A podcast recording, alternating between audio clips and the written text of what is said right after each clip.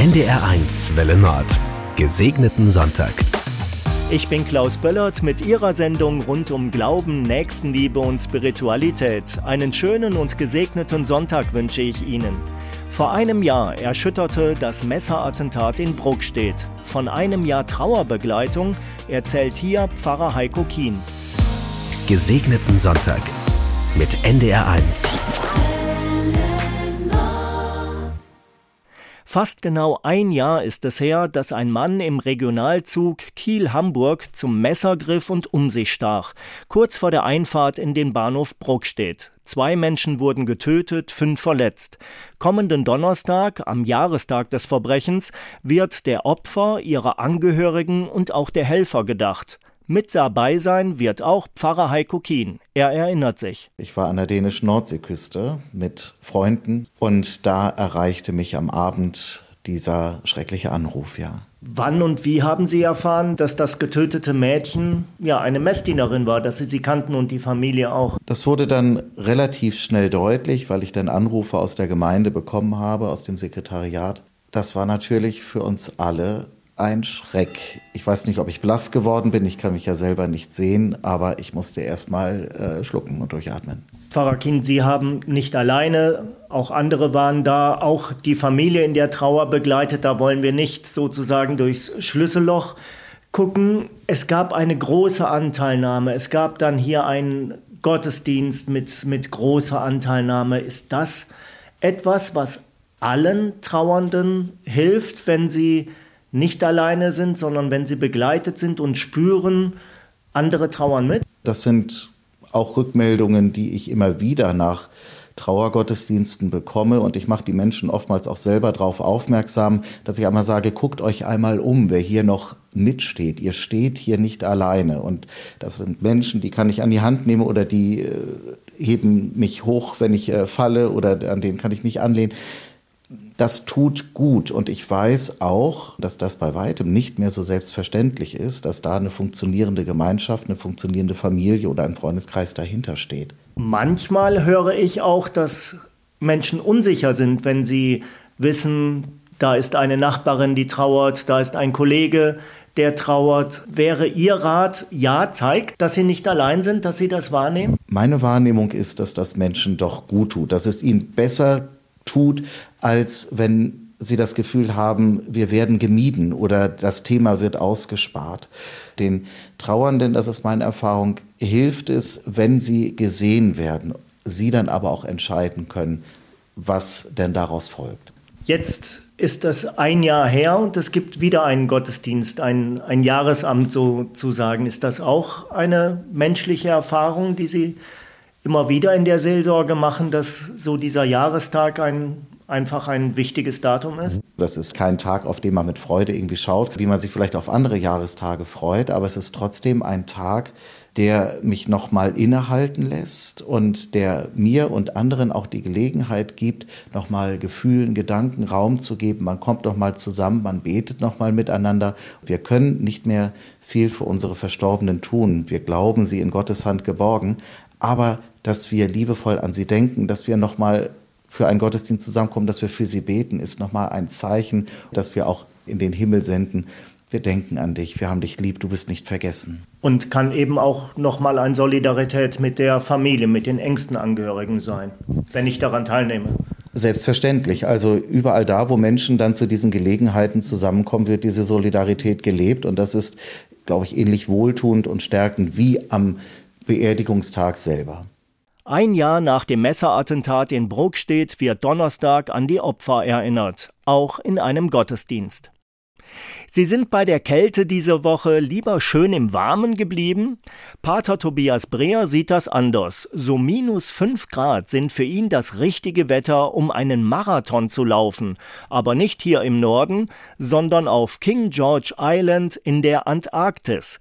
17 Leute nehmen teil, davon nur drei Europäer und Pater Tobias als einziger Deutscher. Applaus erwartet er, wenn überhaupt, von ungewohnter Seite. Ja, in der Antarktis werden mich bestimmt die Pinguine anfeuern mit ihren Flügeln, klatschen, Pater Tobias gibt Gas oder lässt seine Fußsohlen qualmen, wobei das Qualmen sicherlich nicht der Fall sein wird. Pater Tobias ist bekannt als Marathonpater, hat schon jede Menge Extremläufe absolviert.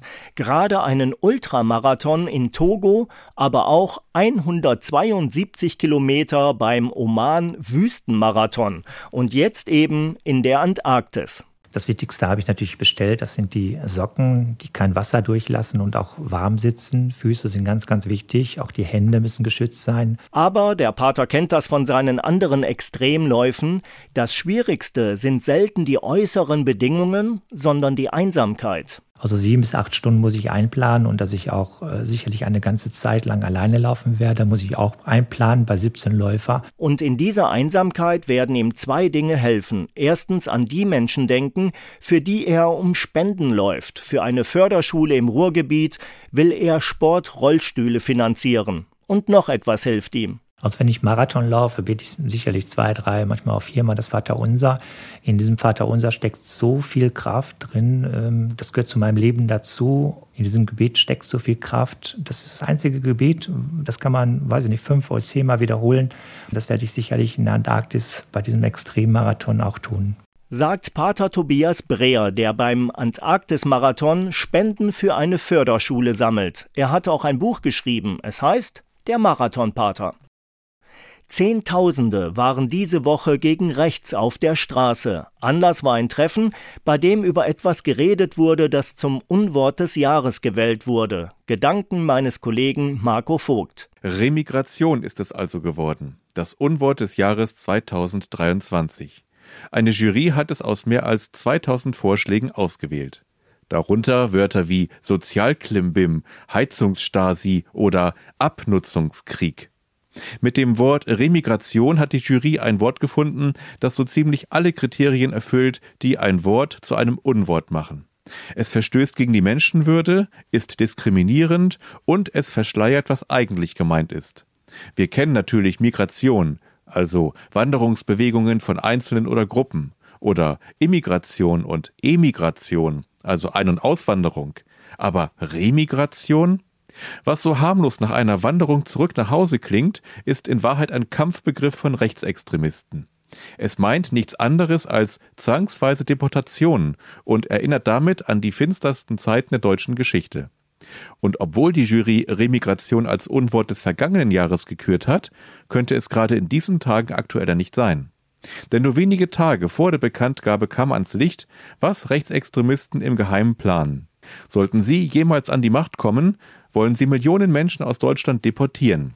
Menschen, die nicht in ihr Weltbild passen oder deren Haut ihnen nicht weiß genug ist.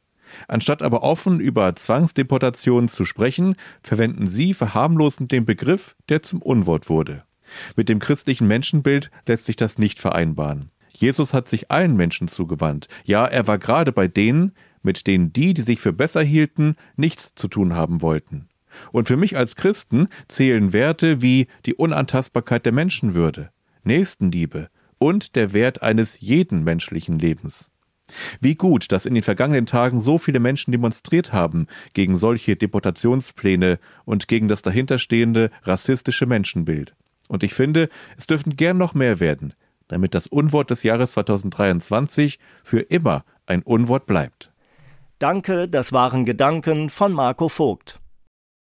Es ist fast 15 Meter lang, wiegt 17 Tonnen, schafft 47 Knoten, also fast 90 Stundenkilometer und ist der neue Stolz der Wasserschutzpolizei in Schleswig-Holstein. Das Streifenboot Seestern. Das wurde schon auch mit einer Sektflasche getauft. Und dann noch von Polizeiseelsorgern. Allmächtiger Gott, du hast nicht nur das trockene Land, sondern auch Meere, Seen und Flüsse erschaffen. Segne dieses Boot der WSP und geleite es sicher durch die Fluten. Richtig und wichtig, dass auch der Segen Gottes mit dabei ist, findet der katholische Polizeiseelsorger Manfred Pleuß. Der Segen soll diese Menschen und das Boot davor beschützen, dass sie einfach einen sehr schwierigen und auch sehr aufwendigen Dienst versehen sollen und dass der Segen Gottes ihnen einfach noch ein bisschen Unterstützung sein kann. Ich, ich weiß nicht, äh, ob die Bootsbesatzung, wie, wie christlich sie geprägt sind, aber ich denke, es kann nicht schaden, dass wir auch als Kirche sagen, nee, wir geben euch den Segen mit, unabhängig davon, wie eng oder wie weit ihr entfernt seid, aber wir tun euch was Gutes. Und in diesem Sinne, als Bitte um den Segen Gottes, solange man mit dem Boot unterwegs ist, gibt es übrigens auch Bootssegnungen für Privatleute oder Autosegnungen und Fahrradsegnungen. Einfach bei Ihrer Kirche nachfragen. Das war's für heute.